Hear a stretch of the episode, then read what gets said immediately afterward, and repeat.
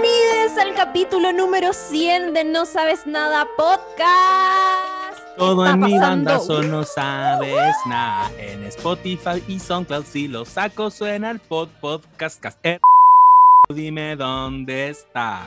Si todos saben bien que si la saco suena pod podcast cast, cast, cast. Suena el podcast cast, suena el podcast cast, cast. Cuidado porque te vamos a spoilear, lear, lear. Porque igual, igual, igual no sabes nadite.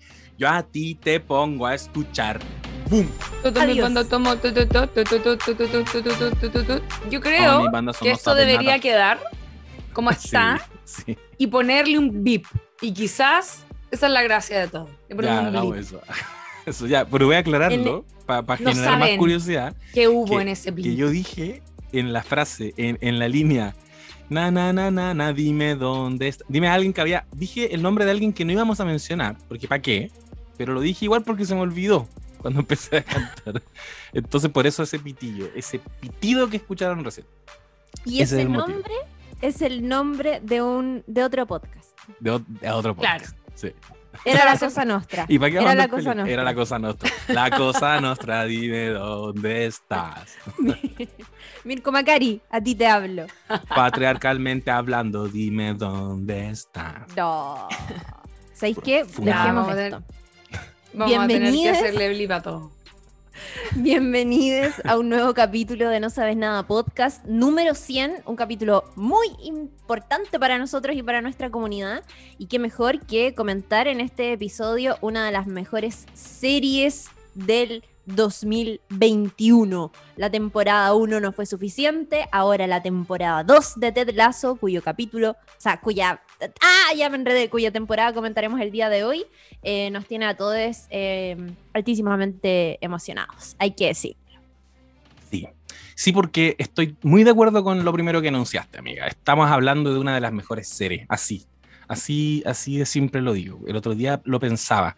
Eh, ha, sido, ha sido un buen año para ver series, al menos pensando en Ted Lasso, que yo la empecé a ver este año, y eh, Succession, que volvió con una tremenda tercera temporada que estamos comentando también semana a semana y que me verdad. hacen como detenerme. Voy a ser aquí bien performático y dramático.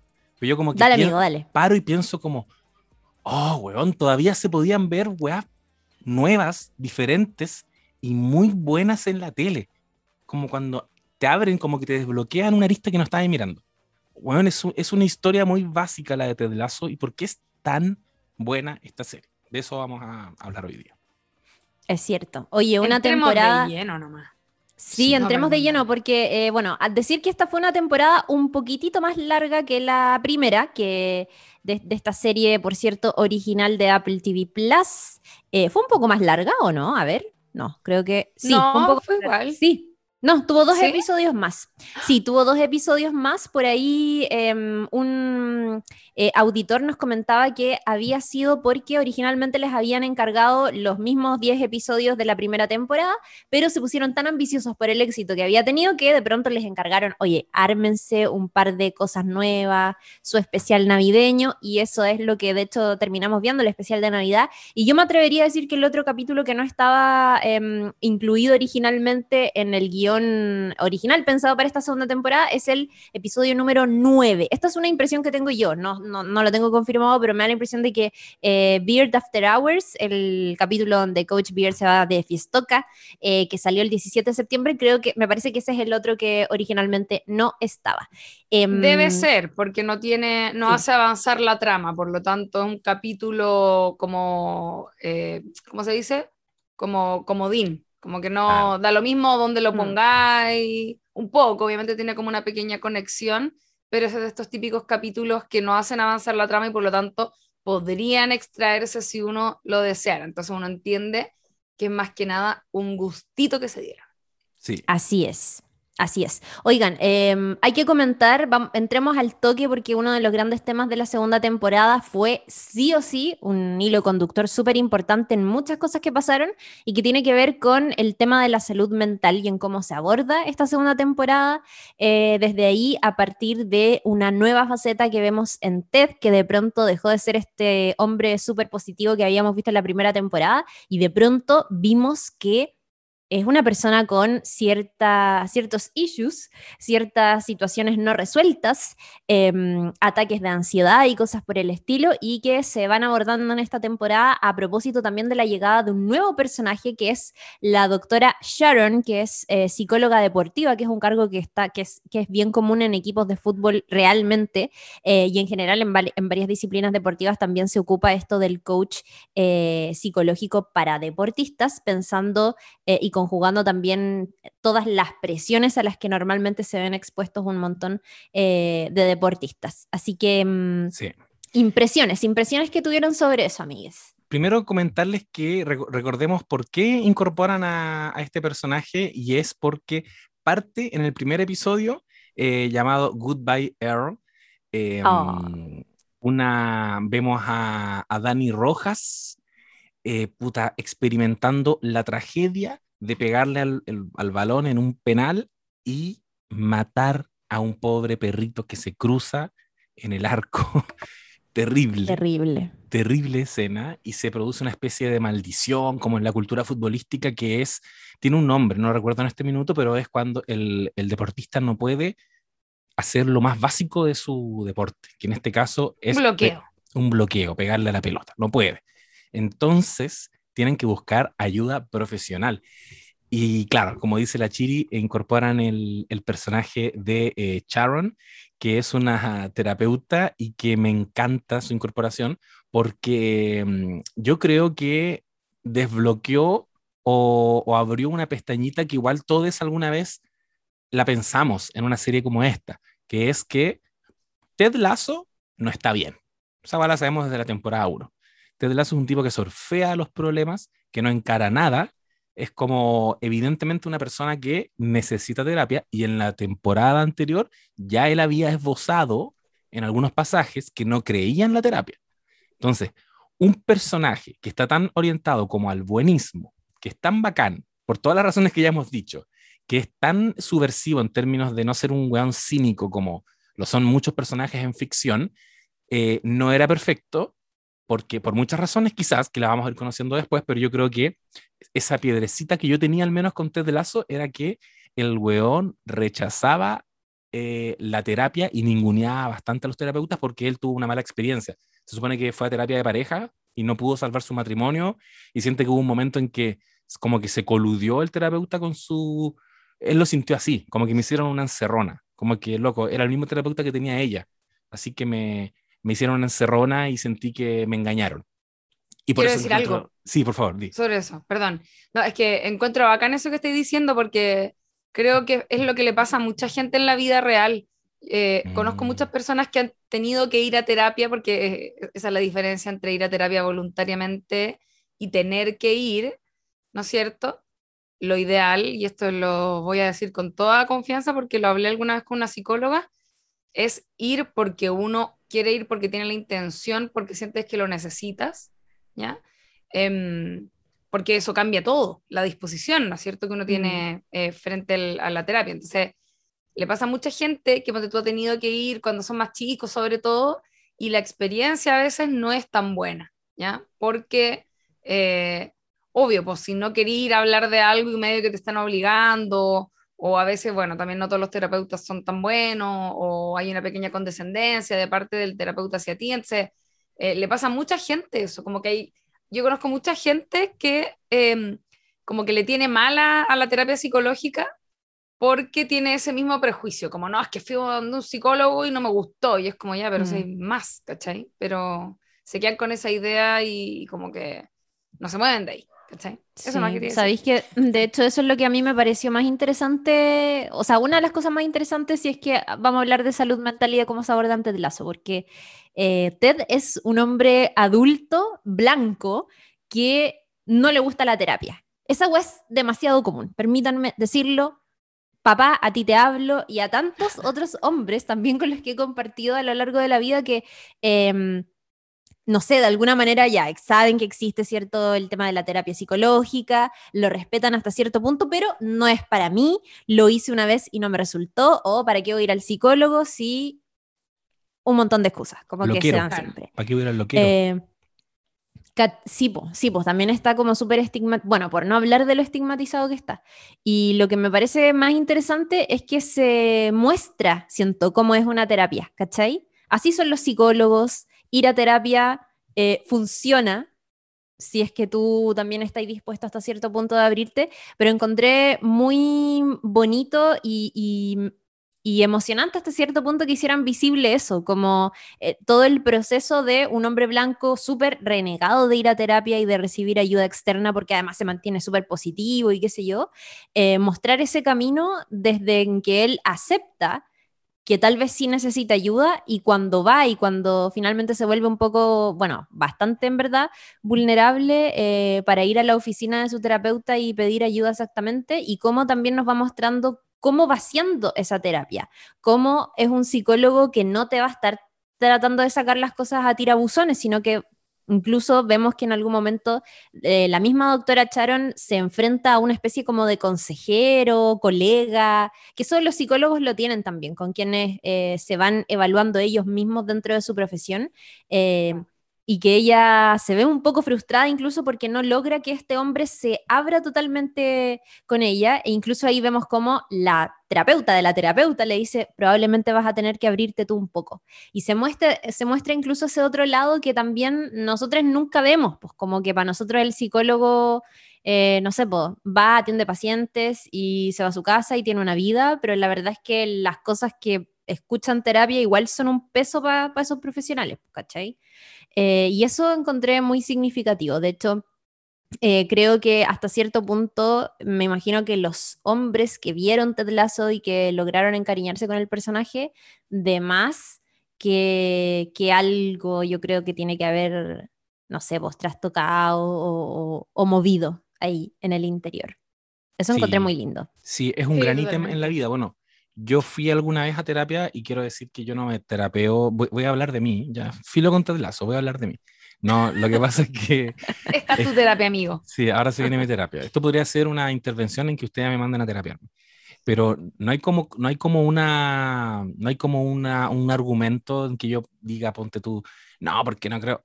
Creo profundamente en la weá. Mi mamá ha tenido depresión toda su vida, desde que yo tengo memoria, desde que yo era niño, ha estado con depresión toda mi familia va a terapia y se respeta mucho esa institución y estamos como muy aguja al tema de la salud mental, pero yo creo que es como una wea como de, de, no sé si es desidia, no sé si es como desorganización. Sí tengo, sí, sí tengo una aprensión y no, no, no, quiero ser el tedlazo de este capítulo, porque no va con, con, no creer en la, en la disciplina que respeto mucho. Yo estuve a punto de meterme a estudiar psicología. Es, es que me da nervio como elegir a un terapeuta y que, ese y que hagáis match con ese terapeuta. Como que me recomiendan muchos y me dicen como, oye, yo tengo uno súper bueno, yo conozco uno bueno. Y, y yo también conozco eh, psicólogos cercanes que a veces eh, hemos tenido conversaciones donde hemos entrado como a bailar fino. Eh, un amigo, ponte tu psicólogo. Y como que se ha ido en la bola psicológica y me he puesto en la siguiente posición. ¿te cacháis fuera de esa persona mi, mi terapeuta? Y digo como, oh, qué paja. Porque particularmente a esa persona no le compro mucho, pero a esa persona, ¿cachai? No tiene que ver con la disciplina. Entonces, pues, son, personas, pues, ¿cachai? Ah, igual soy súper sí, lazo. Filo. Sí, pero, pero, es que te digo algo, no toda la gente necesita esa asistencia psicológica a ver, como, o no en todos, en, en, todos los momentos de tu vida, como que también, o sea, de hecho, eh, podéis tomar terapia psicológica en algún momento y después puede pasar mucho tiempo en que no hay hecho y no, no basta con que no, alguna vez hice terapia. Como que uno lo va necesitando cuando lo necesita realmente, porque también no es como anda siempre, es igual la hueá vale cara, ¿cachai? Pero es como uno lo cuando lo necesita tiene que ir, básicamente, eso quiero decir. Y, y, para eso Yo, yo he cambiado de, de, de psicólogos. Yo tuve uno por cinco años. Yo fui cinco años el psicoanalista con un loco, todas las semanas, por cinco años.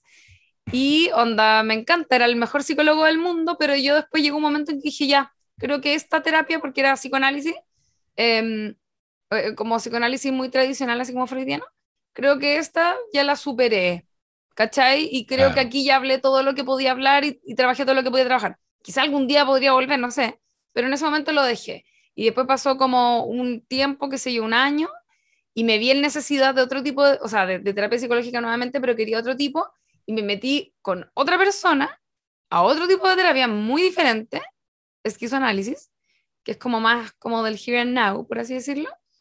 Y eh, estuve como un año y tanto con esa persona y ahora estoy en terapia con otra persona, con una señora con la que hago eh, psicoanálisis lacaniano, que es como otra wea. Oh, y, y tú ahora elegí una psicóloga mujer, que era algo que yo normalmente rehuía porque me llevo mejor con hombres hablando, en, como para ese tipo de weas, ¿cachai? Le, tengo a mujeres. Que es lo que estoy tratando de superar ahora con esta señora, ¿cachai? ¿Y cómo sí. estado con ella? Mira, bacán. Eh, es muy diferente para mí, pero eh, bueno, aquí las personas que me estén escuchando, yo hace poco fui diagnosticada con una enfermedad un poco dramática, entonces estoy como también hablando de eso en un espacio con una persona que me haga como contención y toda la cuestión. Entonces, Bacán. lo necesito, ¿cachai? No estoy como eh, con la media de EPRE a partir de eso, pero yo me doy cuenta que obviamente, porque quizás porque me gusta la terapia en general y como que tengo esa apertura y disposición a eso, mm. es un momento en que yo creo que debería tener ese tipo de acompañamiento. Entonces, es importante como no hacerse los locos con eso, ¿cachai?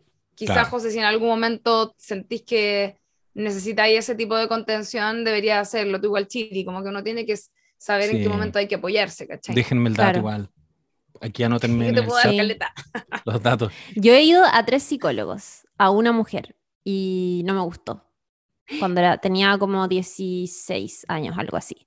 Eh, y no me gustó nada. Era muy conservadora y mi familia no lo es precisamente, entonces me sentí un poco juzgada. Y anteriormente había estado como en primero medio, algo así, fui a otro psicólogo que mmm, me gustaba mucho, mucho, mucho, mucho, que de hecho también en algún momento vio a mi mamá y todo, como que nos hacíamos terapia un poco familiar. Eh, y ahora el último que vi, que es el que vi acá en Santiago, lo amo. Lo amo y de hecho lo he recomendado a otras amigas y también lo aman. Te lo puedo recomendar. Bacán. Es, es, bacán. Pero sí, también me pasa, y sabéis que con él experimenté una wea súper que, que, que, pasa en la serie también, que es como, yo no sé si él habrá sentido que yo no me habría con él, pero en algún momento a propósito de una situación que a mí me acomplejaba, él me terminó contando algo personal. Y fue como bacán, como oh. yo creo que una manera también de decir como, bueno, no estoy, como te estoy complicando por esta wea, no sabéis lo que me pasó a mí, ¿cachai?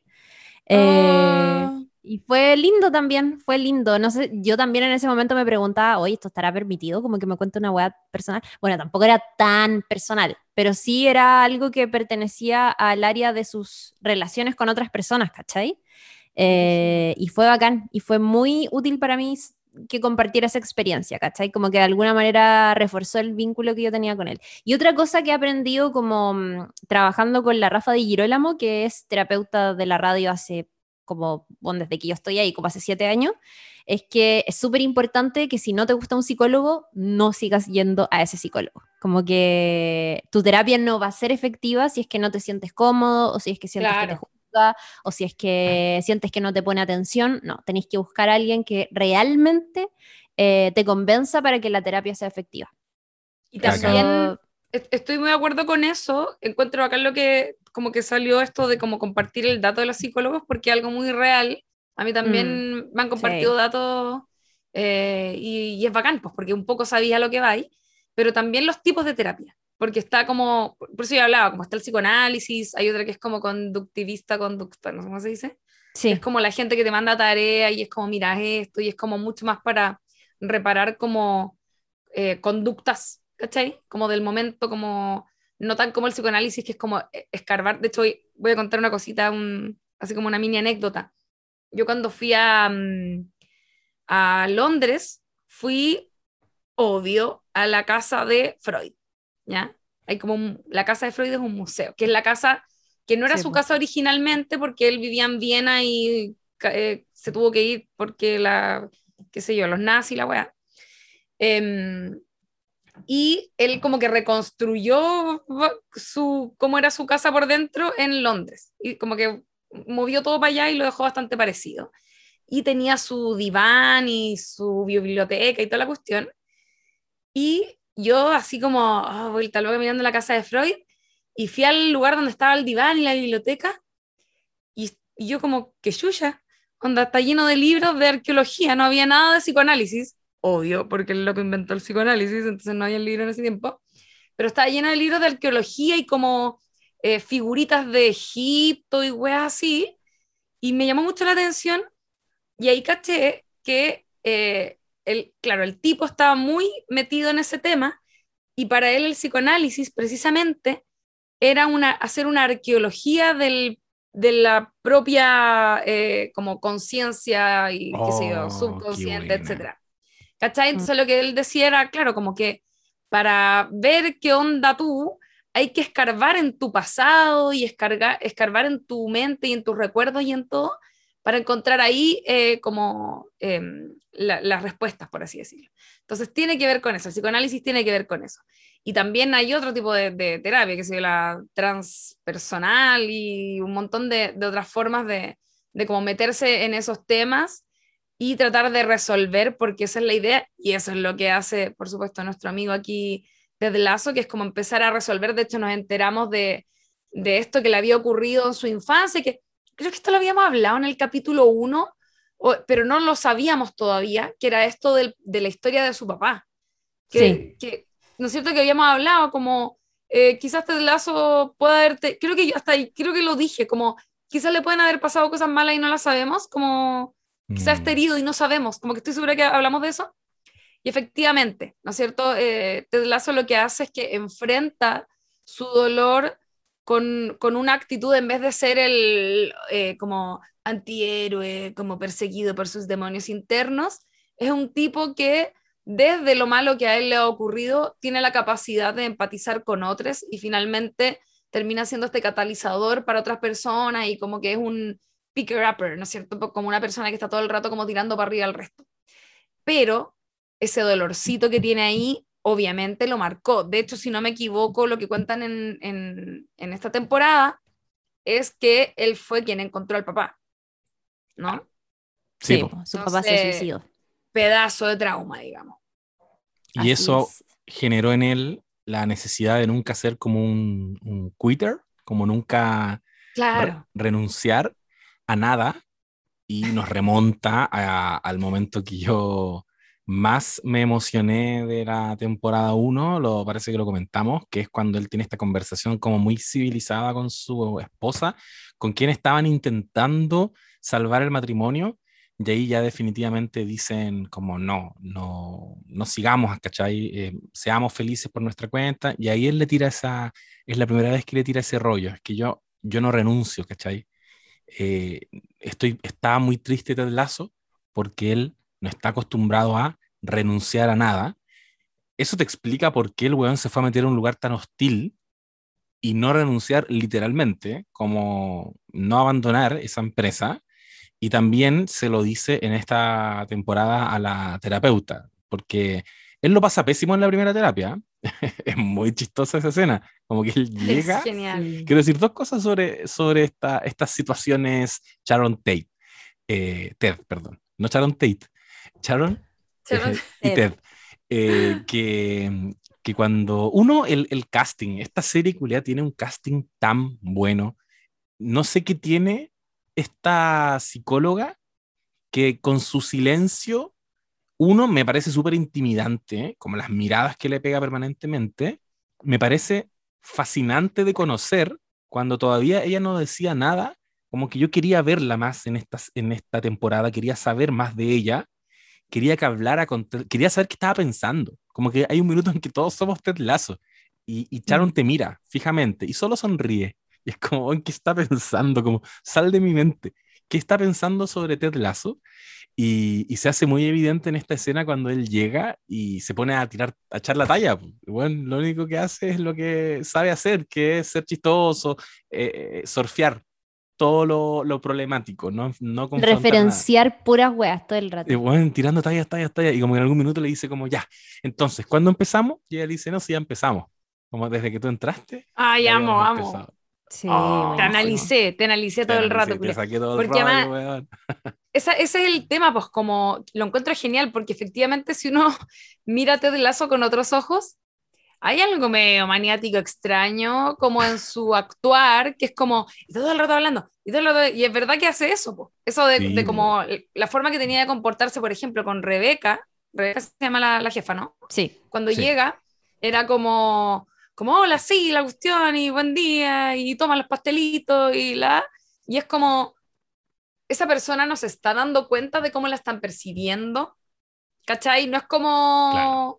Es como que él llega con su buena onda y su, eh, ¿cómo se dice? Arcoíris de, de, de cari- cariñosito, y como que trata de, de apuntárselo a todo el mundo, pero si lo pensáis desde otro lugar, igual es medio friki, pues, ¿cachai?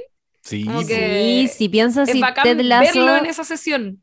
Totalmente, si nos encontráramos con Ted Lasso en la vida real, igual sería un personaje un poco insoportable, si para qué estamos con weas, ¿cachai? Sí. Como que lo queremos porque está en la ficción y todo, pero en la vida real sería awkward, ¿cachai? Como muy, no sé, como que yo no sabría qué re- cómo reaccionar, yo creo, bueno, no sé. Como el personaje de Alec Baldwin en Friends. Oh, ¿Se acuerdan? No digas Sí. Alec Baldwin. Que, era, que salía con Phoebe y era como, todo es bacán. Como que.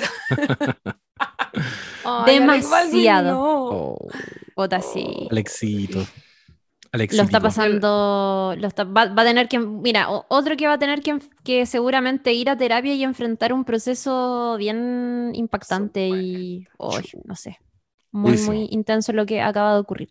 Em, bueno, eso es bacán de la segunda temporada y ah, no sé si cacharon, pero hubo por ahí harta gente que se sintió un poco defraudada de que se abandonara un poquitito la conexión con lo futbolístico. eh, Uh, para abrir paso a esta otra beta un poco que, que tiene que ver con el mundo interior de Ted, pues, y que como decía ahí eh, el José, todo lo que vemos en la segunda temporada tiene que ver con algo que ocurrió en la primera, que, son básicamente las consecuencias de la decisión de Ted de aceptar el divorcio, eh, separarse, ¿cierto?, de su señora y como él dice en algún momento que no se rinde, bueno, ahí está un poquitito obligado a rendirse.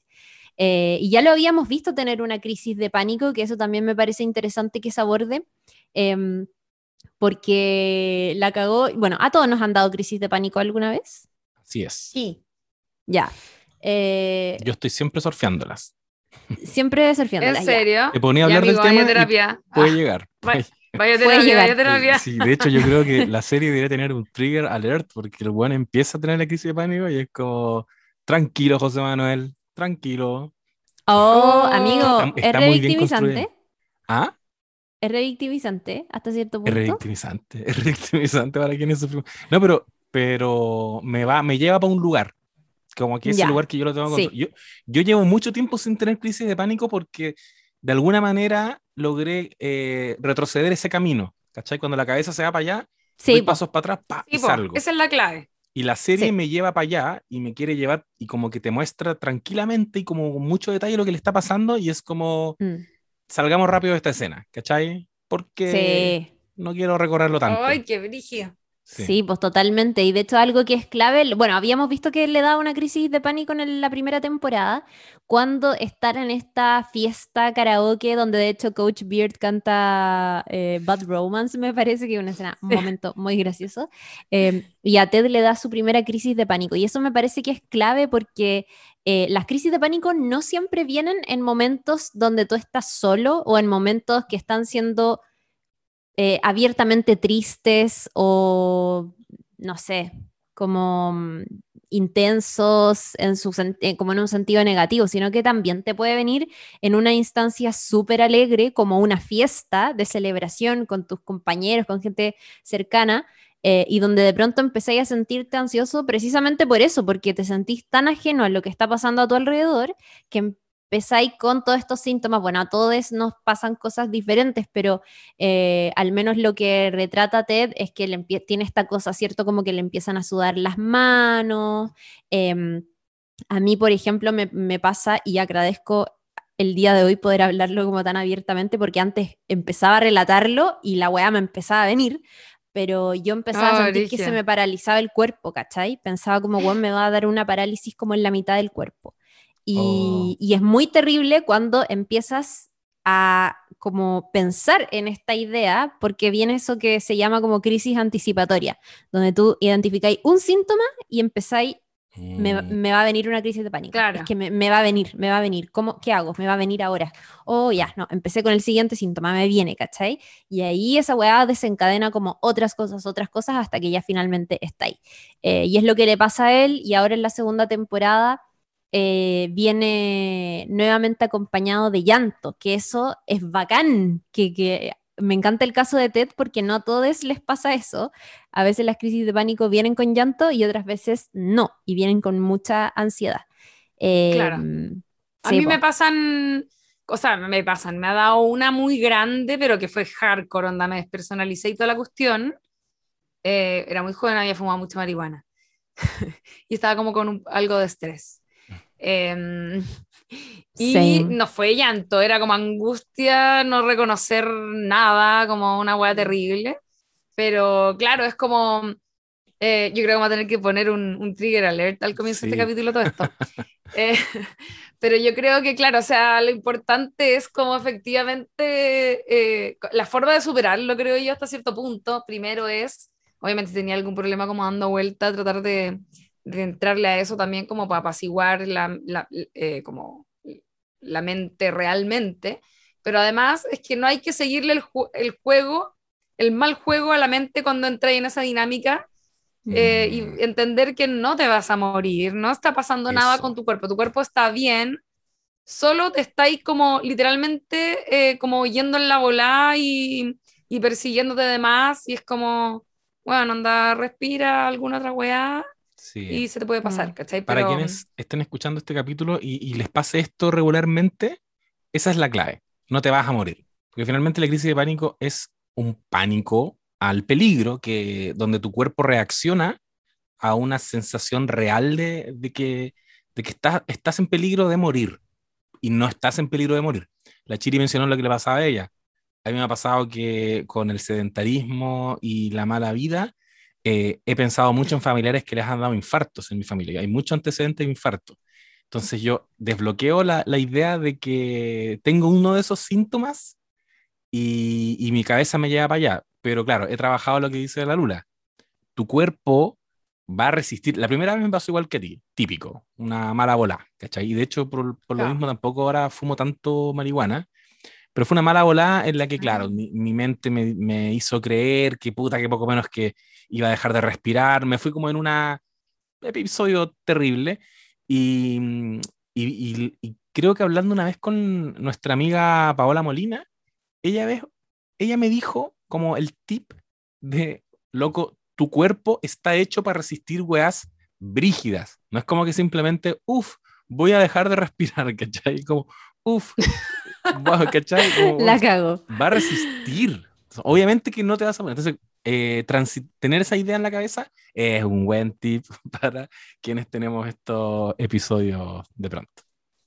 Sí, totalmente. Para mí, ese, eso que decía la Lula me sirvió caleta. De hecho, si hay alguien que de pronto le está pasando esto por primera vez o conoce a alguien a quien le está pasando, a mí un consejo que siempre me sirvió muchísimo fue que me dio el psiquiatra, creo. Me dijo como, no te vas a morir no importa cuán real sea la sensación de que te vaya a morir y que te va a dar un ataque al corazón, eh, si tú sabes que emocionalmente no estás bien y te vienen estos síntomas, la mente te está jugando una mala pasada, ¿cachai? Y lo otro importante que tienen que saber es que pasa, no van a estar así todo el tiempo. ¿Cachai? Claro. Eh, y obviamente también buscar ayuda, pues si uno sabe que no está bien, eh, buscar ayuda. Y en mi caso, que a propósito de amiga de lo que decía y que te había dado como una muy fuerte en marihuana y qué sé yo, a mí también la más fuerte que me dio fue en marihuana y fue cuando yo todavía no sabía bien identificar qué era lo que me estaba pasando. Entonces yo Claro. pensé, me está dando un brote psicótico, ¿cachai? Ah, como acá. que se me va a desencadenar algo cuático a la cabeza. Eh, y no, pues no era eso. Entonces también cuando uno sabe que no está bien emocionalmente, no fume marihuana. Yo en mi caso la dejé para siempre. pero, Pero a- además es como entender que es como que fuera, independiente de la marihuana o no, es como que fuera una pálida. Entonces hay que tomarla como pálida, como si te sentís Mm. mal, ¿sabéis qué? Deja lo que sea que estés haciendo, no te obligues a seguir haciéndolo. Anda a acostarte un lugarcito donde te sintáis cómodo y confortado y cómete una cosita dulce, toma agüita, trata de descansar un poco, no sé, idealmente pon alguna serie de comedia y trata de, de relajarte un poco y se te va a pasar en el fondo, ¿cachai? ¿Qué es lo que pasa cuando uno tiene pálida? Hay gente que le da la pálida y se empieza a perseguir brígido y es como loco, no, se te va a pasar, está ahí, está teniendo una pequeña pálida nomás. A mí, en todo caso, como me gustaba tanto la marihuana, yo dije, no quiero que esta weá signifique que de ahora en adelante cada vez que fume pito me va a dar esta weá. Así que como que traté de también no relacionar solo la marihuana a esa pálida y empecé a ser muy responsable en mi consumo y por mucho tiempo solo fumaba poquito y en un lugar donde me sintiera muy cómoda, como que lo di vuelta, ¿cachai? Conoce Para tus no límites. quedar con ese trauma. Claro, De eso- básicamente. De eso se trata también, pues, de si piensa que al final para sortear las crisis de pánico, en el caso de nosotros y en el caso del mismo TED, eh, solo se puede sortear bien si es que tú abres el proceso de autoconocerte. Al final Mm. eso es, ¿cachai? Así que hay que Sí. puro atreverse nomás, pero eso es muy bonito. Em, bueno, y, y lo que hemos hablado a- ahora como en relación a la salud mental eh, y que está ligado a esto que mencionaba yo, pues a, al, al rechazo constante que sobre todo los hombres tienen a ir al psicólogo, porque se supone que desde razones porque piensan que tienen que ser súper fuertes todo el tiempo, que padre de familia, que no me puedo derrumbar, o que no estoy loco, cómo voy a ir al psicólogo y qué sé yo. Em, me parece que es una nueva manera que tiene Ted Lasso de hablarnos de estas, de, como de interpelar un poquitito estas nuevas masculinidades, que ya lo habíamos comentado en la primera temporada, sí. Sí. Y bueno, que, que, que tiene un momento súper importante en esta segunda temporada, que está contenido en el capítulo Man City, que es el número 8, eh, donde eh, vemos un abrazo súper reconfortante, súper, súper, súper reconfortante entre Roy Kent y eh, Jamie Tart, justo cuando Jamie Tart estaba pasando por un momento muy complejo y que, al igual que Ted, eh, se relaciona con la, que mi perro está ladrando, perdón, no sé si lo escuchan, Eh, y que tiene bonito. una conexión directa con la relación que Jamie tiene con su padre igual, también como daddy issues, em, que es muy bonito. Alguien debería estudiar el poder de confort real que tiene ver esos momentos en Ted Lasso, encuentro. La cagó que Sí, sí. Bri, yo siento que es lo mejor de la serie igual, como, como, eh, bueno, es que en fin, ahí lo vamos a hablar, pero yo tengo un poco la sensación de que Ted Lasso se puede volver un poco hos- hostigoso, ¿se, se dirá? Como empalagoso. Hostigante, empalago- no como de cuando algo hostigante, o no existe, eso estoy inventando. Sí, existe. Quizás es otra la palabra, cuando algo es muy dulce, Y Es empalagoso. Creo que sí. Creo. Mira, vamos a buscarlo después por Google. Por Google. Google. ¿Vieron ese meme que era como una señora que así como fotos de no sé qué, por favor? Como que le pedía por favor a Google. Yo soy esa señora. Em, No caché tampoco. bueno, señoras pidiéndole cosas por favor a Google. No solo fotos de eh, Roy Kent, sino que ¿Sabéis fotos de Roy qué? Kent, por favor. Así se Hoy hace. día- Onda, los robots se van a revelar y nos van a matar. Weona, hoy día me pasó esa weá. Salía a comprar para el almuerzo y tenía que llamar a mi mamá. Entonces salgo con manos libres y apreté el botoncito de manos libres y le dije, em, llamar a mamá, por favor. Siri, llamar a mamá, por favor. Y yo, Yo creo pensando, que Siri puta la wea Siri no me va a entender porque dije por favor y literal va a buscar entre mis contactos a mamá, por favor y no la va a encontrar. Y me dijo, pero claro, y como que me tiró la llamada. así. Oh. A lo mejor Ahora, dijo, me pasó pero hoy. claro, Claudia, gracias por tu deferencia. Solo tenías que decir la palabra mágica. Sí, yo le he dado las gracias a cajeros automáticos. Oh, yo nunca he podido eso ha olvidar pasado. eso. Tú lo contaste Ya. una vez y yo te he citado. Yo creo, yo creo que lo he contado. Por ejemplo, mi amiga Lula, cuando hablamos como de la rebelión de Le los robots, agradece. ella le Se van a agradece. acordar. Se van a acordar de mí los robots y me van a perdonar la vida cuando llegue su revolución. Oye, mm, ya bueno, espérate, yo quería decir algo, que Ted Lasso se puede volver un poco demasiado dulce. Sí, eh, y creo que la gra bueno, por algo después tuvo el arco que tuvo, creo, pero creo que también toda la gracia de la serie, porque no es que sea una serie excelente en cuanto a trama, sino que la gracia que tiene es desde dónde aborda los conflictos, porque además es como la serie anticonflicto, po. es como que hay un Claro. conflicto y lo resuelve de una forma muy, muy rápida a veces, muy fácil o muy sensata para hacer un, un drama, po, una, o sea, obviamente es como eh, dramedy, pero me refiero como una, una historia, ¿cachai? Em, que, que por lo general lo que uno hace es como agarrarse el conflicto y sacarle el jugo. Acá lo que hacen es abordarlo desde otros lugares y eso es lo novedoso y refrescante que tiene la serie. Entonces, sí, creo que ahí también hay algo que está, que está re interesante em, de, a, a propósito de esto de, de hablarnos sobre salud mental, que es como, si uno lo piensa, a lo mejor podría terminar siendo un poco como, eh, que, como que te estuvieran aleccionando, pero lo hacen de una forma inteligente, ¿cachai? Creo que eso es, es muy bacán. sí. Eso. Y, y quiero agregar a eso que mm, me encanta como la estructura de conflictos que tiene una serie, como tú dices, que, que en- entre comillas no se mete de cara a, lo- a los conflictos, pero obviamente que el conflicto moviliza las acciones y moviliza las historias, entonces necesitas ese conflicto. ¿Cómo se las ingenia esta serie para crear antagonismos muy particulares? Porque con un tipo como Ted Lasso, ¿qué puede ser antagonista? ¿Qué energía antagonista puede tener? Si es un weón que lo sorfea todo. Temporada 1, bueno, la directora de un equipo, que, de un club que eh, secretamente quiere que fracase ese club, por lo tanto quiere que fracase Ted Lasso.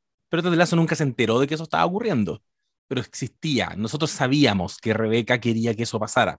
Y cuando eso se descomprime, que de hecho, yo me acuerdo que aquí con la Mel, cuando estábamos viendo la temporada 1, lo comentamos como, ya, pero ella no puede ser la, en- el enemigo, ¿cachai? No puede ser el villano toda la serie, porque esta temporada 1 ya está subsanando ese problema.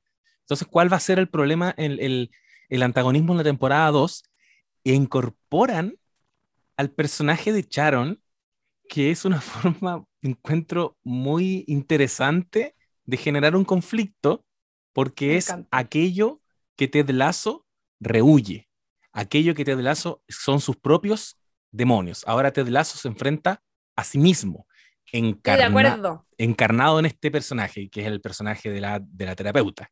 Pero finalmente Y es él, además, eso que Lo estoy máximo. diciendo es muy bacán, porque es una forma muy sencilla de explicar que los antagonismos no necesariamente son la figura del villano, pues. claro. ¿cachai? El villano es el ex de Rebecca Win Windham, ¿cómo se llama? Sí, eh, ¿Cachai? Es un villano, que es como el, el malo. Pero no todos los antagonistas son malos. Antagonismo es sencillamente una fuerza opositora. Entonces, claro. no, eh, que es como lo que ocurre en las comedias románticas. Por lo general, esas parejas son el antagonista el uno del otro. Entonces, como que mm, eh, es bacán que en este caso se dé desde el tema de la terapia psicológica, que lo encuentro re interesante. Quisiera pasar a otro tema, si me lo Por favor. Sí, dale, amiga, dale. eh, y hablar precisamente de otra forma de, de, de conflicto más ligado a lo romántico. Y Uh, es la Alma. trama que se desarrolló en esta temporada que me encanta porque nos sorprendieron caleta, porque de Mm. pronto veíamos que Rebeca hizo match con alguien en eh, Banter, ¿no es cierto? sí. hizo match, andaba hablando con lo- los cabros ahí en, en Banter y eh, se embala con, con un personaje anónimo, ¿verdad? Eh, y todos como, oye, pero dile que se junten, que se junten, que se junten. Y de pronto descubrimos que esa ese personaje anónimo era nada más ni nada menos que Sam Oisania, un, un hombre varios años menor que Rebeca y que a la vez juega para su equipo. Entonces, Y que es eh, empleado. y que es empleado, claro, básicamente. Eh, me encantó, encuentro que yo al principio lo encontré medio forzado, pero eh, creo que lograron ir construyendo esa relación para que fuera creíble que hubiese una atracción ahí. ¿Cachai? Y aparte que en la raja, entonces obvio que iba a ser un guan bacán como para poder coquetear con él y todo eso, ¿cachai? No sé qué les pasó igual, a ustedes. Sí, a mí me pasó lo mismo. Me, pareció un poco forzado el comienzo, pero después me hizo todo el sentido del mundo, porque Sam es un weón que efectivamente es muy bacán, ¿cachai? Y aparte es hermoso. Entonces, pasa que Rebeca viene de una desilusión amorosa de, estar con un saco wea, Entonces, lógicamente que iba a caer en las garras románticas y buenachonas de Sam, si Sam es un bacán, weón. Sí. Eh, pero también se me hizo un poco forzado al comienzo. Y mm, es que era como, ¿con qué te podemos mega sorprender? sí. En el one que menos te imagináis. Que menos, porque, sí. Y porque además, digámoslo, yo no sé si a ustedes les pasó, estoy segura que sí. en algún momento de la vida uno esperaba que Ted Lasso eh, se comiera a Rebeca. Sí. ¿Cachai? yo creo que Era lo obvio. Yo no lo eso quiero decir. Yo creo que ellos juegan todo el rato a ah, no hacerlo lo preguntar. Lo quiero preguntar abiertamente. Porque sabéis que esa, era una de las interrogantes que yo traía aquí en mi libretita para poner sobre la mesa en este capítulo. Eh, porque ya, se nos insinúa que en algún momento de esta segunda temporada se nos insinúa que eh, Rebeca está chateando con este cierto gentleman, que no sabemos quién es, y em, inmediatamente después nos muestran a Ted como texteando también súper romántico. ¿O no? Yo entendí eso, como que se nos estaba insinuando que tal vez ese señor podría ser Ted Lasso. Nos engañaron. ¿Qué es lo que uno espera? ¿Qué es lo que hasta cierto punto espera? Y por otro lado, no sé si han cachado, pero en internet hay un montón de chipeo muy fuerte a estos dos personajes, que hasta el momento algo de romanticismo no han tenido particularmente, como que de hecho Ted se terminó tirando a la amiga de Rebeca. Entonces quiero preguntarles, ¿para allá va la serie o no? Porque además hubo otro, otro datito interesante en esta temporada, que es cuando Rebeca va donde Ted y le confiesa, ¿qué es lo que le confiesa? A ver, acuérdenme. En esta temporada le confiesa lo de Sam, ¿no?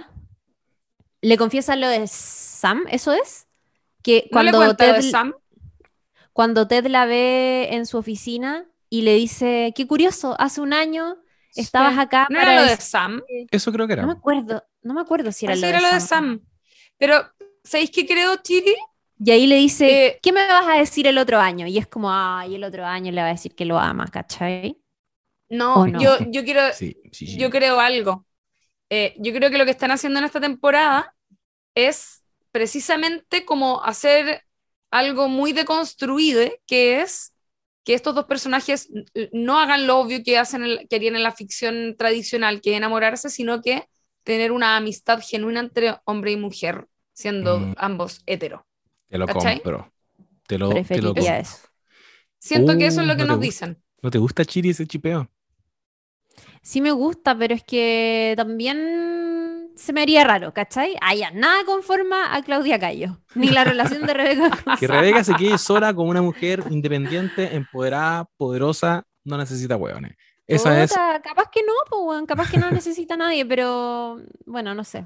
A mí me eh, encantaría. oye, pero, pero José, tú también pensaste eso, cuando Ted le dice, ¿qué me vas a decir el otro año?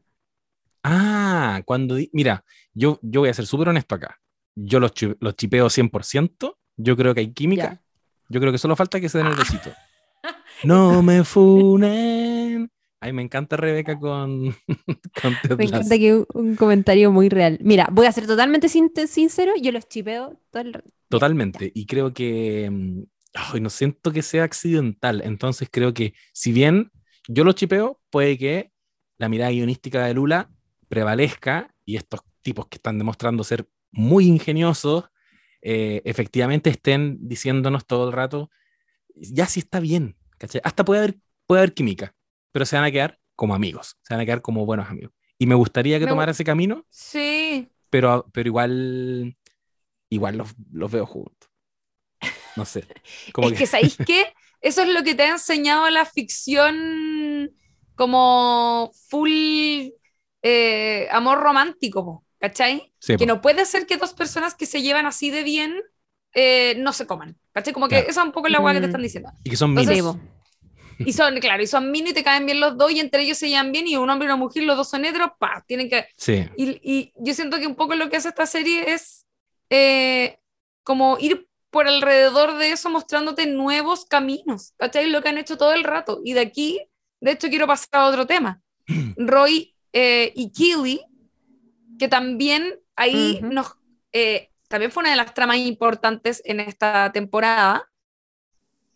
Una menor, digamos, fue la trama como más eh, COD, digamos. Em, pero eh, tenían, ¿no cierto? Tenían este conflicto que están viviendo juntos, están medio saturados, ya, ya pasó la etapa de, eh, qué sé yo, cuando estoy como tirando todo el día y muy motivada, y como que ya están en el momento de, el momento valle de la relación, y empiezan a desesperarse un poquitito de la compañía del otro, ¿no? Y lo que ocurre es que viven un par de situaciones medio conflictivas, medio problemáticas, que le hacen cuestionarse la relación y de hecho dejaron abierta esa trama, que los odio porque, onda, me hicieron sufrir caleta em, en la serie, digo, y con, con toda esta historia porque me da mucha pena porque encontraba muy bonita la pareja, pero también eso es como un golpe de realidad, ¿cachai? Claro. A veces pasa eso, ¿cachai? A veces relaciones bacanes se terminan desarmando porque así es la vida nomás, ¿cachai? Y, mm, y me gusta mucho porque ahí hicieron dos cosas, inter o, o como varias en realidad, varias cosas interesantes.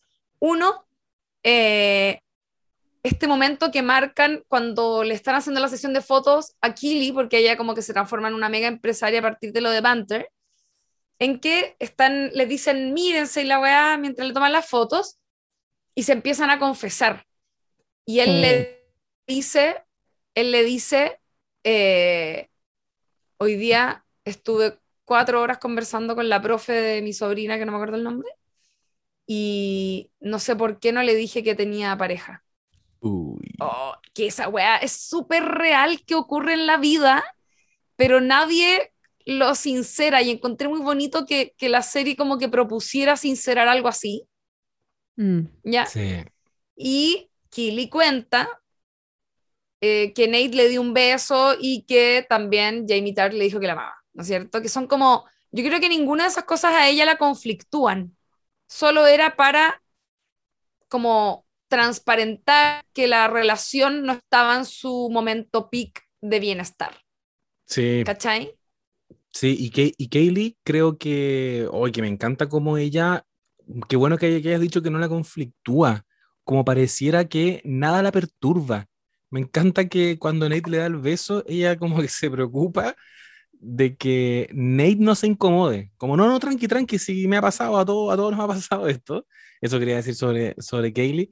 Y también me gustó mucho que hayan elegido ese momento tan público, o sea, les están sacando fotos hay un montón de gente metida en ese estudio, fotos que van a ir en una revista que todo el mundo va a leer, y ahí, cuando todos los están mirando, logran esa intimidad que no lograron en su casa, porque en la casa ya la situación está, pero es que desgastadísima, por lo que decía Kaylee, porque están, el tipo es un poquito demandante, entonces necesita estar Sí, po. siempre con ella. Y, Mm. y de pronto ahí, públicamente, empiezan a conversar. Es muy bonito ese final de episodio. Me encantó. Es muy bonito Sí. y además que ellos son una pareja que desde el comienzo ha sido bien poco tradicional. Eh, Sí. y, y, y puta, sí, estoy concuerdo careta con la Lula de que hayan visibilizado eso, que yo creo que a mucha gente le pasa, que es como de pronto, puta, vaya a un negocio y conectáis de una manera muy particular con el vendedor, ¿cachai? Mm. Eh, y no estáis siendo infiel ni nada, pero como que existe cierta conexión, por decirte, ¿cachai? Sí, ¿Y eso se le cuenta a la pareja o no? ¿Cachai? Bueno, Roy Sí. decide contárselo a Kaylee y me parece que también incluso cuando a él le pasa eso con la profesora, está súper bien representado. Así sucede, ¿cachai? Así Claro. es en la vida real, cuando te pasa, Sí, ¿cachai? Es como, no es Eh, necesario decirlo, no es obligación. Hubiese sido voluntario y no lo hace porque evidentemente hubo también como una mini onda, pero no hubo nada, entonces como qué pasó ahí, Pero- encuentro muy bacán sí. ese momento. Es que además que si lo decís, queda ahí como de perseguido, ¿cachai? Sí, si, tú le, si tú le decís como, oye, estoy pololeando o estoy como en pareja, eh, ah, sí, claro, los ingleses dicen estar pololeando. Eh, queda ahí como de, ya, tranqui, si no está pasando nada, ¿cachai? Entonces también como que es una situación rara de la vida y encontré bacán que se abordara. Y recordemos también que en esta temporada eh, sucede otra cosa inusual en la relación de ellos que tiene que ver con la excitación enorme que le produce a Kaylee eh, ver a Roy Kent llorar públicamente. Eh, en una muestra de humanidad total y de ver cómo este hombre súper peludo, enojón, recio, fortachón y todo, siendo eh, tremendamente sensible frente a mucha gente. Eh, y eso la, la excita y de hecho hay un momento donde sale como pajeándose, ¿cierto? Ay, no, lo dije muy feo, masturbándose, perdón. ah, ya no sé. Eh, ustedes saben, Sí. pajeándose, ya. Em, Esas Oye, que suena feo, weón. suena horrible. Perdón, comunidad. Perdón, mamá, si me estás escuchando. Em, Cuéntenos y ¿sabéis qué no me gustó? cómo se dice. ¿Cómo se dice eso? Sí. Jalar el ganso. Como no sé, no, ridículas. Eh, lo que no me gustó fue cómo, eh, o sea, me gustó y no me gustó, cómo termina lo de ellos, eh, digo, la, la situación Roy y Kaylee al final de la segunda temporada, porque se pegan esos saltos en que en general no me gustaron. Son raros. Estoy de acuerdo, gracias. A mí No tampoco me me, gustaron. los saltos. Sí. Es que fue, nada, nada. ¿sabes lo que pa- pasa? Que creo que estaban un poco obligados a los saltos, porque como estos dependen de eh, las temporadas de fútbol, imagino que tiene algo que ver con eso, que como que es como eh, si fuera una historia de, qué sé yo, de, de etapa escolar, como que estás obligado un poco a saltarte el verano, ¿cachai? Mm. Como que les pasa eso, porque, porque son temporadas de fútbol, una cosa así, Tenéis entonces estaban, estaban obligados a saltarse tiempo, pero como hicieron como varios mini saltos, fue como, ¿what? Sí. Se sintió medio arbitrario, medio extraño, y a la vez, más encima nos dejaron con la mega duda que no sabemos qué pasó ahí, ¿cachai? Como no nos contaron bien. Entonces quedó como, se sintió un poco a medias, eh, igual quedé con, con esa sensación de, de que no me, no me gustó mucho eso, y, y particularmente debo decir que me, no me gustó que, que, que también como que dejaran esa relación, no sé, como que terminaran esa rela- relación. Siento que, siento que quedó medio inconcluso todo nomás, ¿cachai? Sí, ¿y ustedes creen que eventualmente ellos van a terminar esta serie? Que entiendo yo son tres temporadas, me parece hasta el minuto, pero es que perfecto, la cantidad de temporadas, está como todo muy Igual. bien calculado. Y no da para más, no, No, da para más. no da para más. Por favor, eh, Apple demuestra aquí que tú no alargas las historias, porque la última temporada evidentemente que el club eh, por fin va a ganar. sí. La primera temporada fue llevarlos a la segunda división, la segunda temporada fue salir de la segunda división y pasar a la primera división, como que futbolísticamente, obvio, ahora ganan. Funciona en arco de conflicto de, como antagonismos.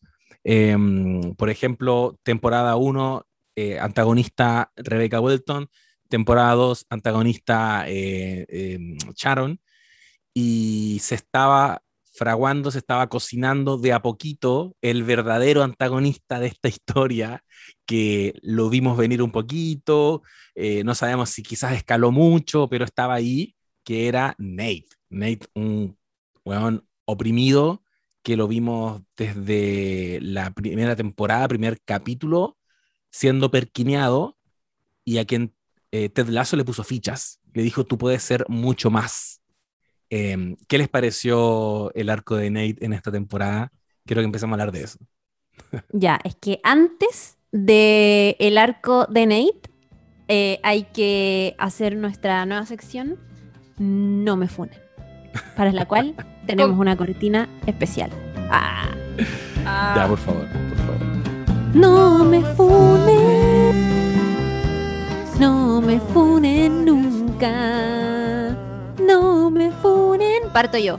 Me cargó Nate, lo odio, no puedo sentir compasión por él, me cae como el pico, a propósito que lo mencionó eh, el José, y que hay una facción fanaticada de Ted Lasso que igual lo justifica y dice, ay, pero Nate ha sido un oprimido, eh, ha sido siempre como relegado incluso por sus padres, no me importa, me cae como el hoyo. Y ¿sabéis qué? No me siento orgullosa de eso porque probablemente debería ser más empática, pero es que me cae tan mal, weón. No. Estoy de acuerdo. No me funen nunca. Quiero decir que me encanta el arco de Nate. Me encanta Nate. No, no me encanta Nate como persona, pero creo que es un gran personaje que, que evidentemente está siendo despreciable, pero fue un arco tan sutil, una trama que se fue desarrollando tan, ah, tan bien y que, y que es ese gran detonante que tienen los men en esta sociedad y que lo hemos visto en, Breaking Bad, que es la impotencia. Un weón eh, despojado de toda posibilidad de ejercer poder y que está oprimido. No lo estoy justificando, pero, pero es muy interesante la psicología de él. Por lo tanto, creo que Nate sigue siendo uno de mis personajes favoritos. No me funen. No, me funen nunca. Yo quiero decir que encuentro que Ted Lasso es el personaje más fome de la serie. No, me funen. no, me funen nunca. Quiero decir que Rebecca Welton es un gran personaje, pero por sobre todas las cosas, mi hijita rica. No me funen. No me funen. Yo también la encuentro mi hijita rica en todo caso. No me funen, soy aliado, te falta decir. Sí. Soy Oye, aliado, vamos chicas. Vamos a, ¿Cómo se llama este Shushutumaire? Eh, yo creo que Nate es. ¿Sabéis qué me, pasó? Encuentro que, que su arco efectivamente se fue torciendo de una manera muy interesante, medio que lo veíamos venir en algún momento, que tenía unos arranques medio raros, y finalmente eh, ocurrió lo que todos temíamos y no esperábamos realmente, que es que se pasara con todo al lado oscuro de la fuerza. Y creo que es una gran, grandísima decisión que se tomó en la serie. Porque como decía yo antes, esta serie tiene como el peligro de empezar a ponerse eh, hostigante, como fue lo que dije, empalagosa, todavía no sabemos bien, no lo hemos googleado.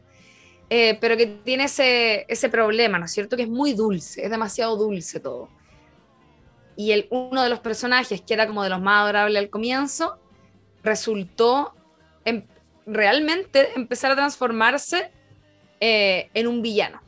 Y yo creo que ahí la chuntaron medio a medio, porque con las mismas herramientas que ya habíamos visto, no tuvieron que meter un personaje X desde afuera para generar un villano eh, y una fuerza antagónica de este tipo, así como más malévola, digamos, eh, que fuese lo suficientemente potente para transformarse en una amenaza que no es solo como la amenaza que venga desde afuera, que es lo que puede ocurrir a veces con algunos tipos de, de antagonismos, sino que es, un, es una mm, traición que nos toca por dentro. ¿No es cierto? Porque era un personaje que queríamos y al que vimos ascender y ahora lo vimos eh, ponerse oscuro. Creo que ahí la chuntaron súper, eh, súper harto eh, con esa decisión dramática.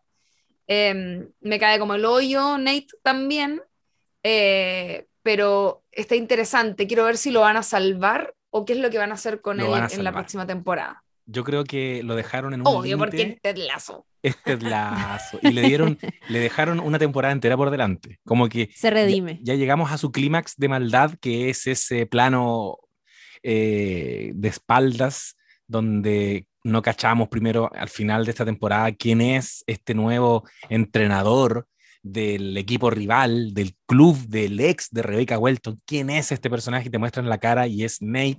Yo creo que igual estuvo bien manejado eso en ese momento no, no caché al tiro que era él. Y ahora tenemos una temporada entera en que el tipo no puede seguir eh, como cayendo más moralmente.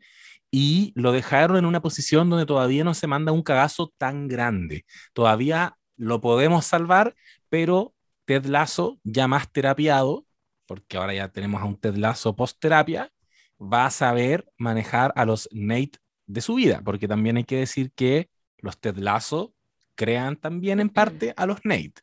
Le diste, eh, le, diste la idea, le generaste la ilusión de que ni más ni menos que él podía ser un entrenador, que él podía ser parte del, del staff de entrenadores y no le pusiste, eh, no trabajaste nunca con él, cómo se lo estaba tomando, como que creó un monstruo, entre comillas, ¿cachai? Porque Ted Lasso tampoco enfrenta los problemas. Cuando Nate tenía estos arranques de autoritario, era el, el, entrenador Bird el que lo observaba y que le paraba los carros a Nate. Estaba ocurriendo toda una situación que no culpo a Ted Lasso tampoco de no haberla visto porque Ted Lasso estaba con sus crisis de pánico, se estaba salvando a sí mismo, pero igual, lo creó y lo dejó y lo abandonó. Mm. Eh, entonces yo creo que va a ser súper interesante cómo se trabaja el antagonismo en lo que nos queda de Ted Lasso con Nate.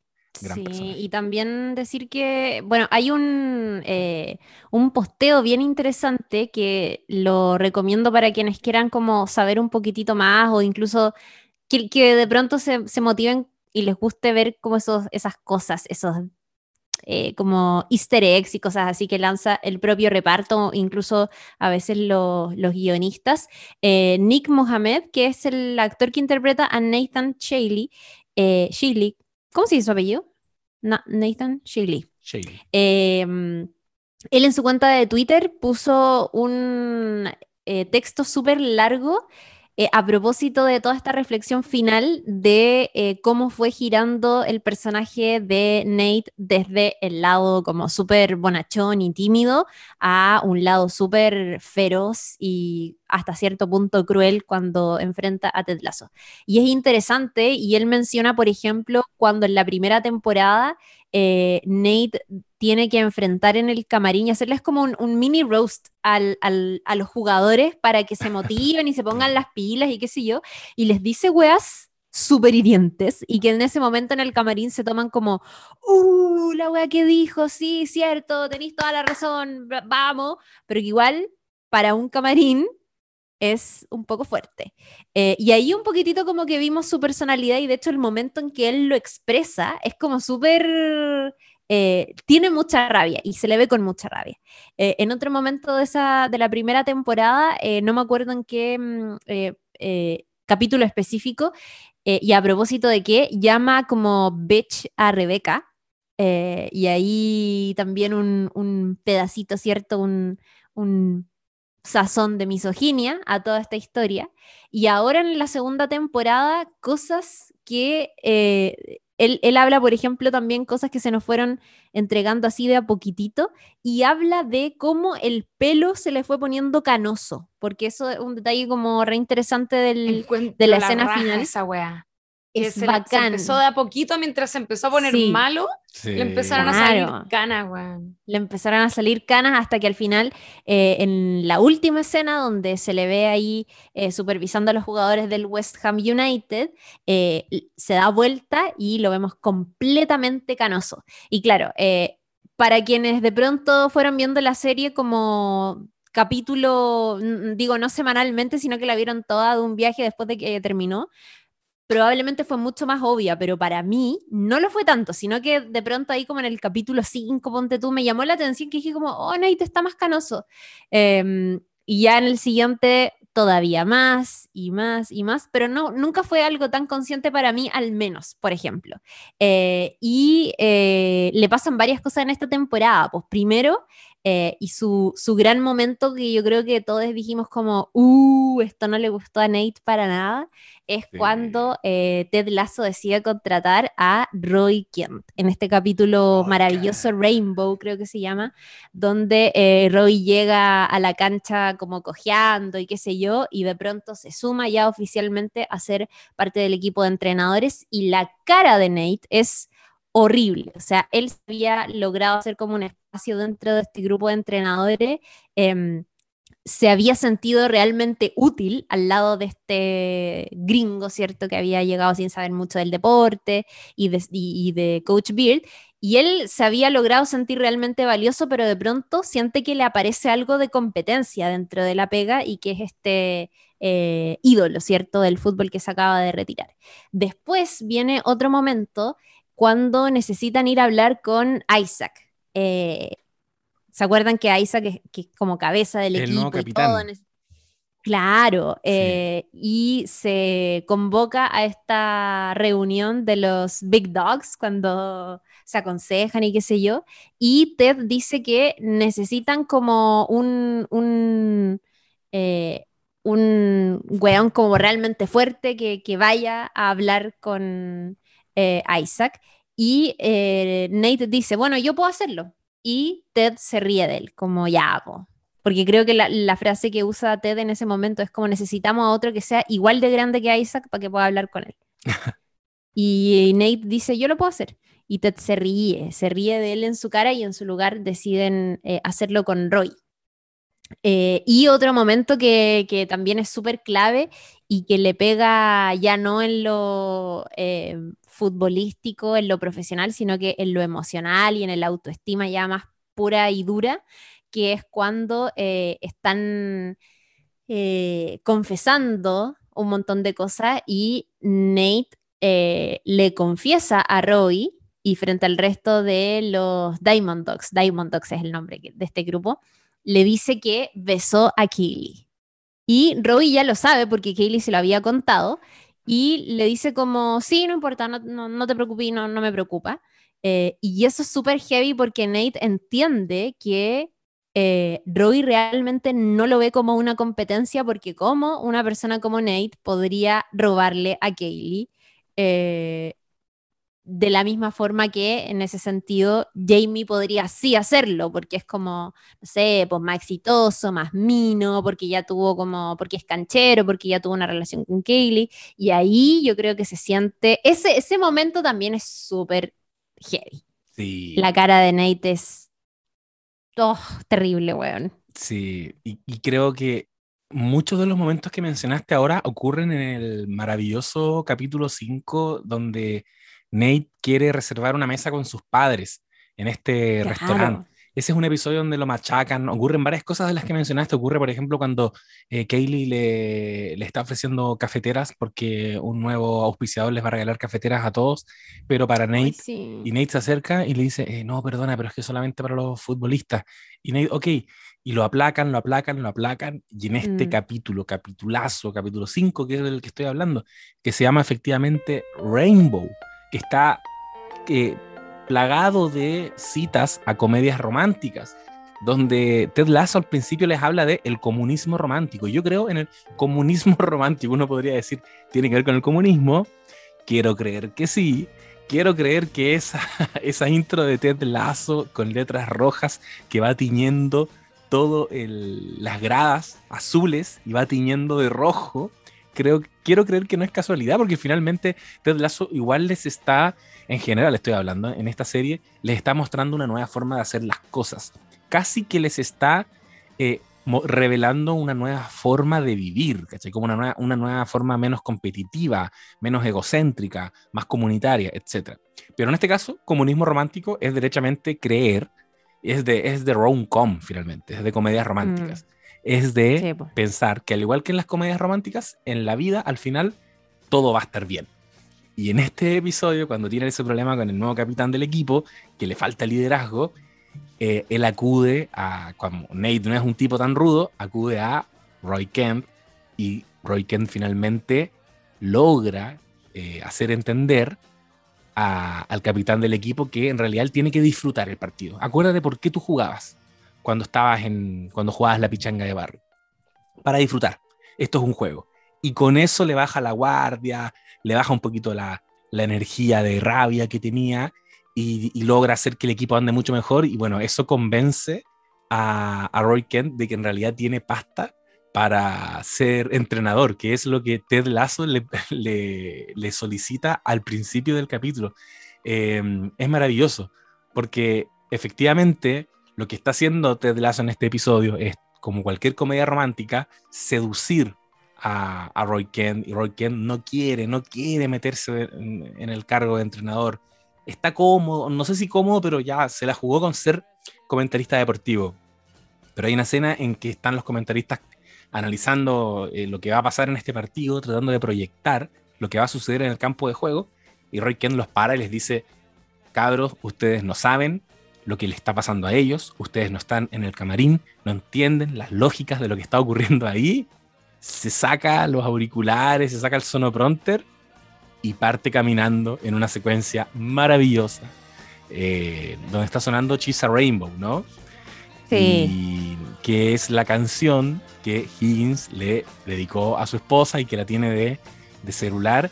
Y en, solo en esa secuencia, además de muchas otras, durante el capítulo, eh, van citando diferentes comedias románticas que terminan con ese gesto de perseguir a tu amada, eh, se sube a un taxi, lleva al estadio, se tiene que bajar del taxi, se sube a una bicicleta llena de colores, como un arco iris, de un tipo que llevaba como no sé si eran globos o flores, pero era algo muy colorido.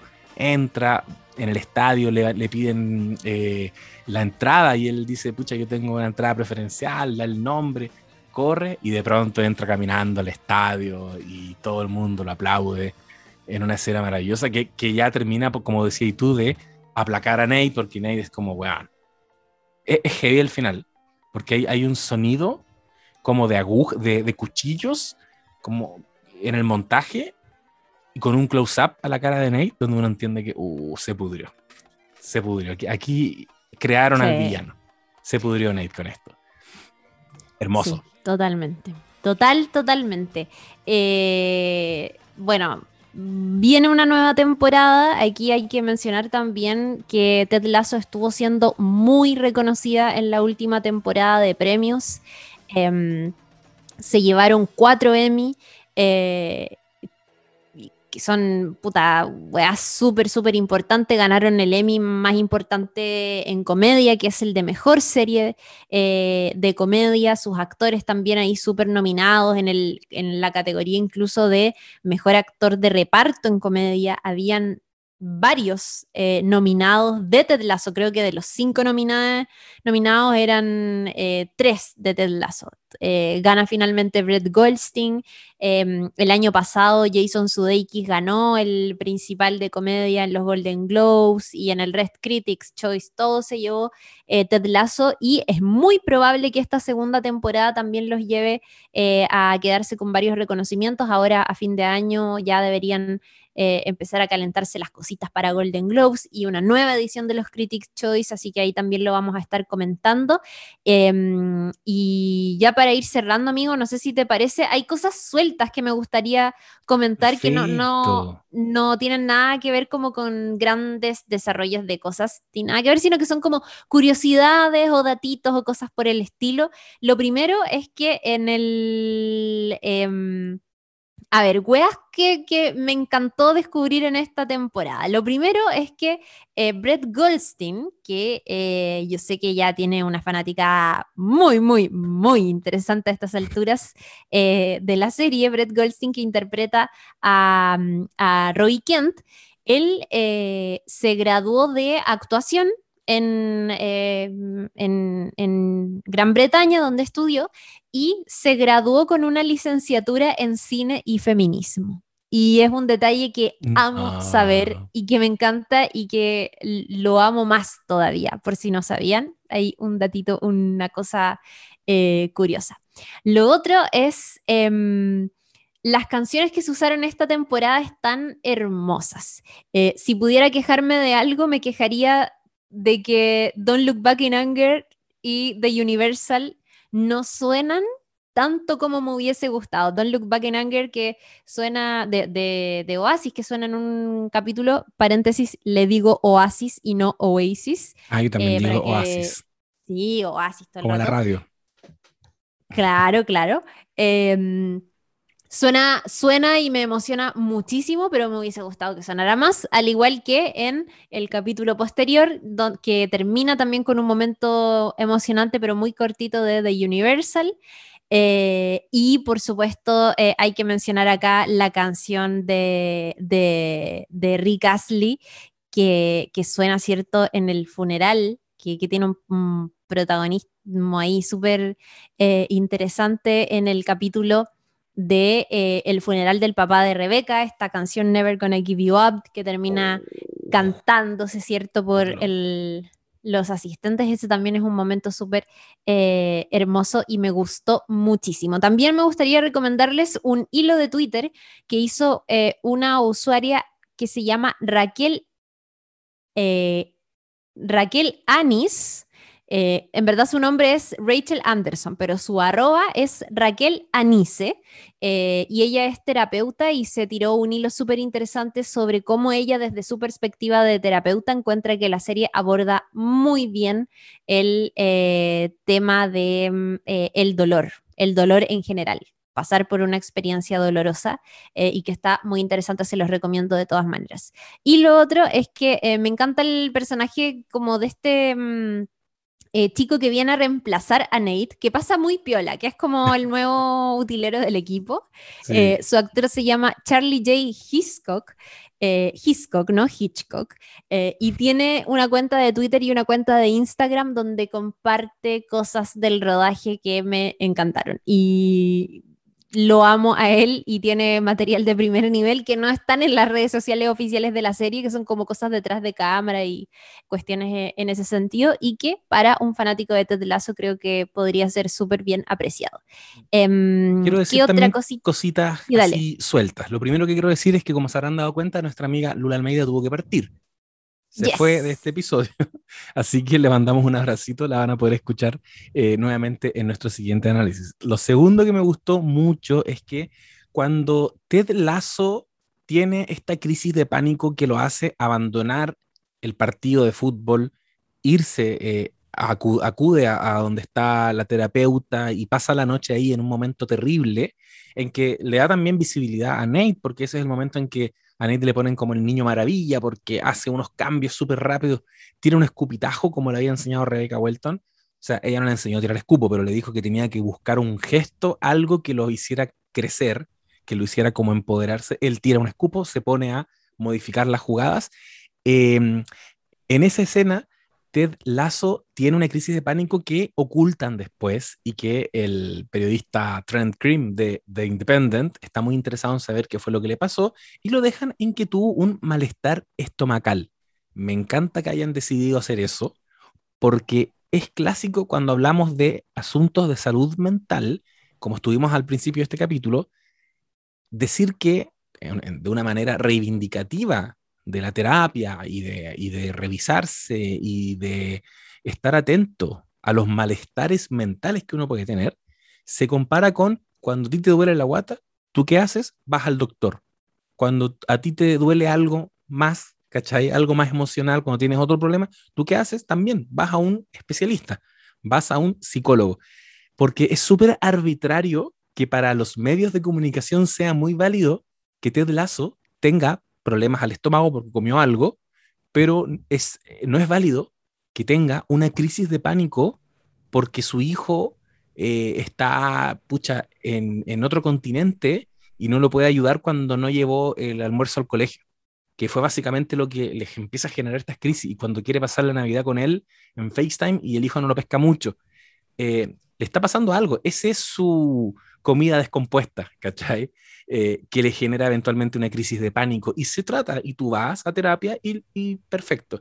Como que eh, me gusta la, la, figura que se utiliza del, del, del dolor de guata. Como, ah, le duele la guata, todo bien. ¿Crisis de pánico? No, no, eso no puede ser. es bacán. Oye, y otras dos cosas relacionadas a Trent, a, sí, a Trent Cream, eh, The Independent, que lo amo, gran personaje. Trent Cream tiene una cuenta de Twitter eh, donde va efectivamente tuiteando el personaje y es muy interesante. De pronto como que podríamos decir, habla un poquitito con la cuarta pared de la, del internet y repostea momentos en que Ted Lasso gana ciertos premios y cosas así, pero en general mantiene el personaje y me parece que es un gran aditivo, un gran extra de la serie de televisión que convive en internet y que les recomiendo seguir. Y lo otro es que em, The Gist eh, este sitio web de GIST publicó eh, un artículo bien interesante que eh, buscaba básicamente desentrañar lo que decía ese artículo que escribió Trent Cream en The Independent a propósito del dolor de estómago de Ted Lasso. Por ahí hay unos momentos en la serie en que se muestra mm, pedacitos del artículo y lo que hizo The GIST es eh, escribirlo para quien quiera saber efectivamente qué es lo que decía ese artículo ficticio que escribió el periodista, así que también lo pueden encontrar ahí en The Gist. Quiero decir, y, lo voy a tratar de hacer lo más breve posible porque no hablamos de esto creo lo suficiente, pero así como muy a grandes rasgos, homenaje eh, directo y altísimo a uno de los mejores episodios que he visto de Ted Lasso, que es el episodio 8. Creo que lo, lo un poquito en este capítulo el episodio 8, Man City, cuando se van a enfrentar a Manchester City y es un episodio que está atravesado por algo que ya habíamos visto en esta serie, pero que acá nos pusieron como on the nose, que es las paternidades. ¿Es acaso Ted Lasso una serie sobre paternidades? Entendemos cosas que le pasan a Ted Lasso en su infancia, eh, vemos cómo al principio Jamie recibe un mensaje de su papá, personaje de mierda, que le dice, eh, oye, te quiero pedir entradas, pero para apoyar al Manchester City, porque él alienta al otro equipo y observa de lejos cómo Sam está teniendo una muy buena conversación con su padre, ¿cachai? Y empieza, eh, desde, desde el inicio del capítulo se empieza a generar una tensión en, en Jamie Tart con esta idea de que su papá no le pone ficha, es realmente una pésima persona, lo, lo estresa, lo presiona, no lo apoya, y al final del capítulo ocurre la muerte simbólica de ese padre cuando Jamie Tart le aforra tremendo combo. Y mientras está pasando eso, eh, Sam y Rebeca se encontraron finalmente en una cita, descubrieron quiénes eran estos personajes anónimos de la aplicación de citas y Rebeca le dice, mira, todo bien, pero yo no puedo salir contigo, pero ya tengamos la cita, como que lo pasan bien. Después de jugar con Manchester City, pierden el partido y Rebeca en su casa pone las noticias y se encuentra con la conferencia de prensa cuando Sam se tira una cuña justo después de que la ve pasar y dice que a veces eh, lo importante no es la derrota, sino que haberlo intentado. Aunque pierdas, si lo intentaste, es suficiente. Y Rebeca se manda ahí un, un pencazo y dice, ya, vamos a intentarlo quizás esto no funcione, pero lo vamos a intentar y termina el capítulo recibiendo, va en búsqueda de Sam, pero Sam ya estaba parado fuera de la puerta de su casa. Y se consolida esa, esa relación que, bueno, después vamos viendo que también eh, va teniendo ahí sus altibajos, pero, pero que yo apaño caleta, apaño caleta, los chipeo. Sí, es bacán. Oye, otro easter egg eh, que tiene la serie es el capítulo en que Sam es como eh, presionado por este multimillonario, cierto, sudafricano que quiere llevárselo a su club y lo lleva a un museo y están en ese museo hablando todo tranqui eh, y de pronto este multimillonario le dice, eh, bueno, eh, toda la gente que está acá es contratada por mí, son actores. Y Sam le dice, ah, sí, reconozco a ese, salió en I May Destroy You. Y me encantó que dijera eso, porque amamos I May Destroy You y me encanta que, no sé, eh, comprobar que en el universo de Ted Lasso, eh, Michaela Coel también existe y I May Destroy You también, y es como, sí. obvio que la vieron, no sé. Y Sam tiene buen gusto. Sam te han dicho todo el rato que weón es como de gusto refinado, entonces tenían que elegir una buena, una buena serie y es como I May Destroy You, no es cualquiera.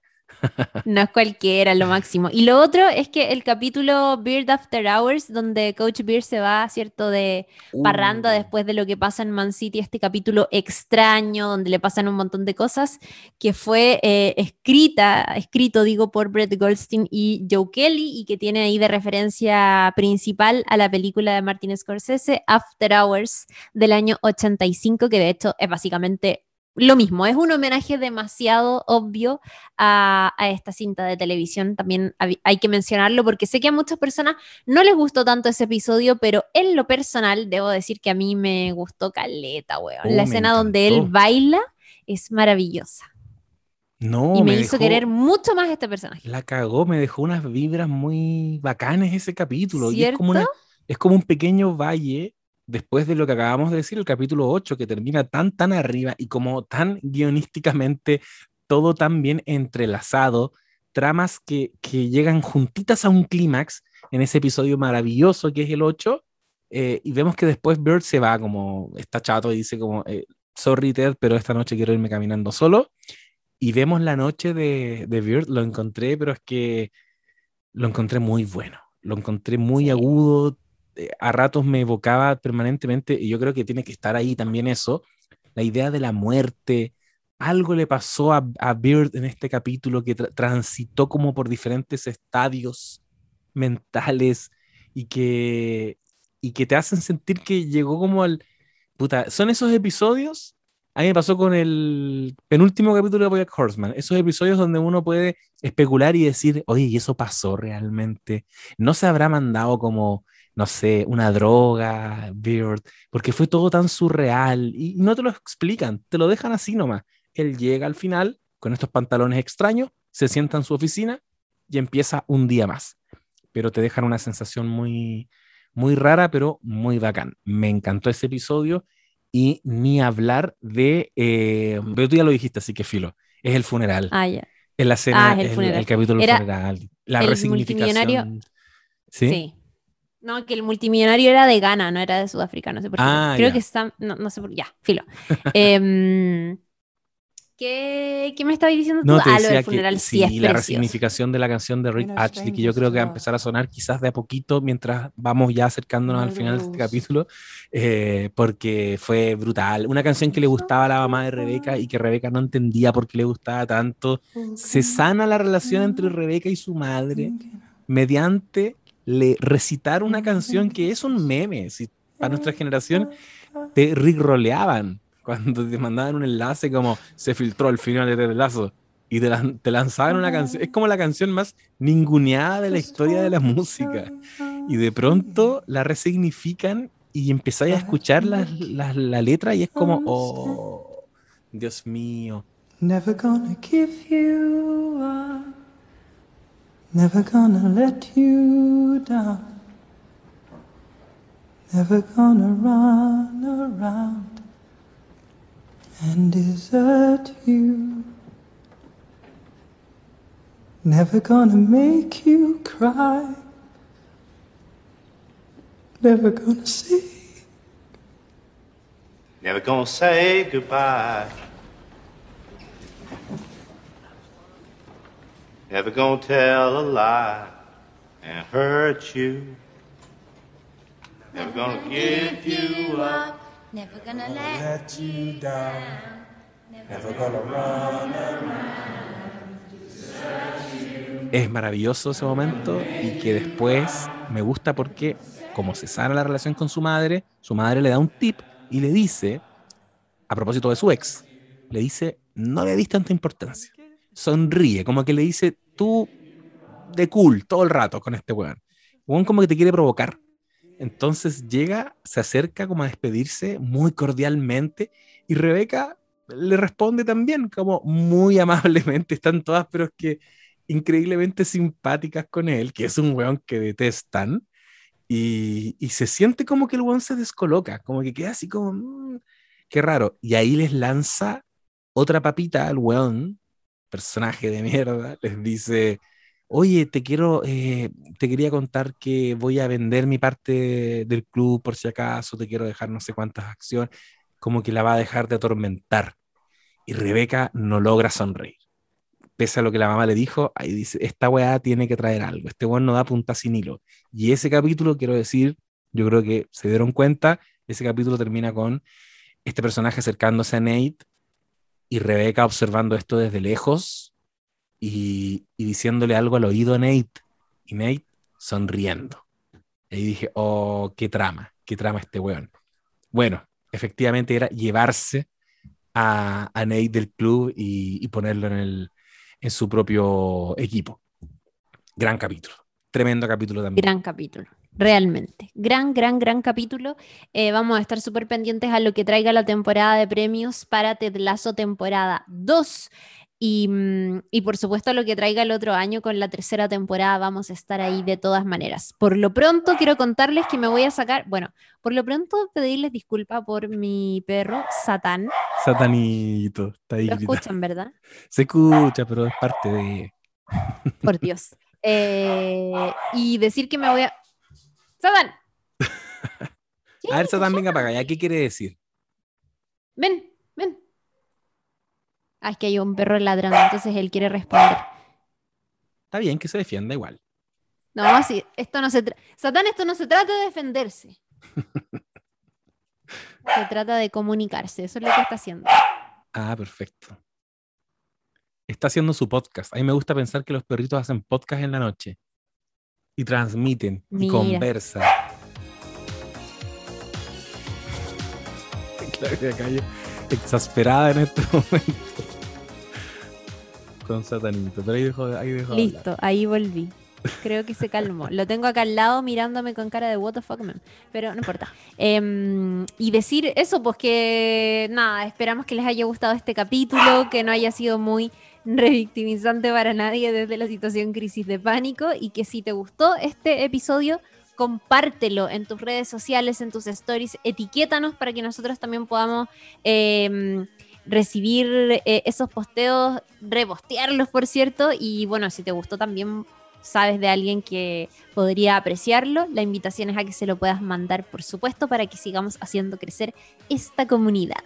Eso, y vean Succession o Succession, y por qué no, vean la última temporada de Luis Miguel la serie también, porque se vienen hashtag cositas, se vienen cositas lo de Succession ya lo saben, estamos analizando la semana a semana, así que conéctense a Succession. Aún hay tiempo, chiquilles. Está, uff, tan buena como te Lazo. Fuerte. Fuertísimo. Amigo, un besito grande. Te quiero mucho. amiguita. Te quiero. Te Saludos a la. Distancia. Saludos también a la familia, al Nico y a Satanito. Y a Satanito que está acá. Ya, se calmó. Ahora se echó. Ya, oye, eh, nada, pues nos vamos, nos vamos, un besito grande, capítulo número 100 de NCN, No Sabes Nada Podcast, eso ha sido todo, los queremos y nos seguimos leyendo en No Sabes Nada Podcast en Instagram. Que estén muy bien, chao. Chao, chao.